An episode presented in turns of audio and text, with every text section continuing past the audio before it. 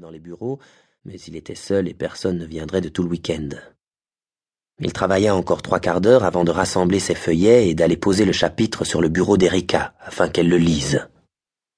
Dax Svensson avait promis de mêler la version finale des trois chapitres restants le lendemain matin, ce qui donnerait à Michael la possibilité de les relire pendant le week-end. Une réunion était programmée le mardi après Pâques, où Dag, Erika, Michael et Malou se retrouveraient pour donner le feu vert à la version finale du livre, mais aussi aux articles de Millennium. Ne resterait plus que la mise en page, qui incombait à Christophe Malm, et à l'envoyer à l'imprimerie.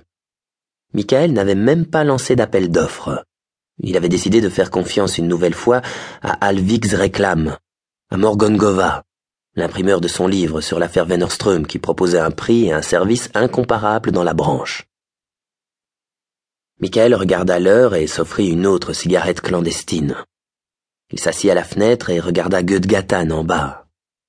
Du bout de la langue, il toucha doucement la plaie à l'intérieur de sa lèvre. C'était en train de cicatriser. Pour la millième fois, il se demanda ce qui s'était réellement passé devant l'immeuble de Lisbeth Salander dans l'Undagatan. Ses seules certitudes étaient que Lisbeth Salander était manifestement en vie et qu'elle était de retour en ville. Dans la semaine, il avait quotidiennement essayé d'entrer en contact avec elle. Il avait envoyé des mails à l'adresse qu'elle avait utilisée plus d'un an auparavant, mais sans recevoir de réponse. Tous les jours, il était passé par l'une d'Agatane. Il commençait à perdre espoir. La plaque avec le nom avait changé pour Salander Wu. Il y avait 230 U dans le registre de l'état civil, dont un peu plus de 140 habitaient le département de Stockholm. Aucun n'était cependant domicilié dans l'une d'Agatane. Michael n'avait pas la moindre idée de qui pouvait habiter avec Salander, si elle avait un copain ou si elle sous-louait l'appartement. Personne n'était venu ouvrir quand il avait frappé à la porte. En fin de compte, il avait décidé de lui écrire une bonne vieille lettre, à l'ancienne. Salut Sally. Je ne sais pas ce qui s'est passé il y a un an, mais à ce stade, même l'abruti que je suis a compris que tu as coupé tous les ponts avec moi. C'est ton droit et ton privilège de déterminer qui tu veux fréquenter et je n'ai pas l'intention de rabâcher. Je constate simplement que je te considère toujours comme mon ami, que ta compagnie me manque et que je prendrai volontiers un café avec toi, si ça te dit. Je ne sais pas dans quoi tu t'es fourré, mais la bagarre dans l'une d'Agatane m'inquiète. Si tu as besoin d'aide, tu peux m'appeler à n'importe quel moment. Comme tu le sais, j'ai une lourde dette envers toi. De plus, j'ai ton sac. Si tu veux le récupérer, tu n'as qu'à donner signe de vie. Si tu ne veux pas me rencontrer, tu peux simplement me donner une adresse où je pourrais l'envoyer. Tu as clairement indiqué que tu ne voulais rien avoir à faire avec moi, je n'essaierai donc pas de te voir. Michael. Bien entendu, il n'avait pas obtenu la moindre réponse. En rentrant chez lui le matin après l'agression dans l'Undagatan, il avait ouvert le sac de Lisbeth et aligné le contenu sur la table de la cuisine.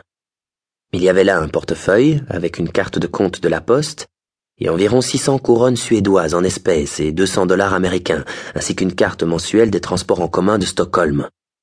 Un paquet de Marlboro Light ouvert, trois briquets jetables, une boîte de pastilles pour la gorge, un paquet de mouchoirs en papier, une brosse à dents, du dentifrice et trois tampons hygiéniques dans un compartiment à part, un paquet de préservatifs intacts, dont l'étiquette de prix révélait qu'ils avaient été achetés à Gatwick Airport, à Londres, un carnet relié format A5 à couverture rigide, cinq stylobilles, une bombe lacrymogène, une petite trousse avec du rouge à lèvres et du maquillage, une radio FM avec écouteurs mais sans pile, et l'Afton Bladette de la veille. L'objet le plus fascinant dans le sac était un marteau facilement accessible dans une poche extérieure. L'attaque était cependant arrivée si brutalement que Lisbeth n'avait eu le temps de sortir ni le marteau ni la bombe lacrymogène. Apparemment, elle avait utilisé les clés en guise de poing américain, il restait dessus des traces de sang et de peau. Son trousseau de clés comportait six clés. Trois étaient des clés typiques d'appartement, clés de porte sur la rue, clés ordinaires de l'appartement et clés de la serrure de sécurité. Aucune n'ouvrait cependant la porte de l'une d'Agatane. Michael avait ouvert et feuilleté le carnet, page par page. Il reconnaissait l'écriture soigneuse et minimale de Lisbeth et il avait assez rapidement pu constater qu'il ne s'agissait pas précisément du journal intime et secret d'une jeune fille. Les trois quarts environ du carnet étaient remplis de ce qui ressemblait à du gribouillage mathématique. Tout en haut de la première page,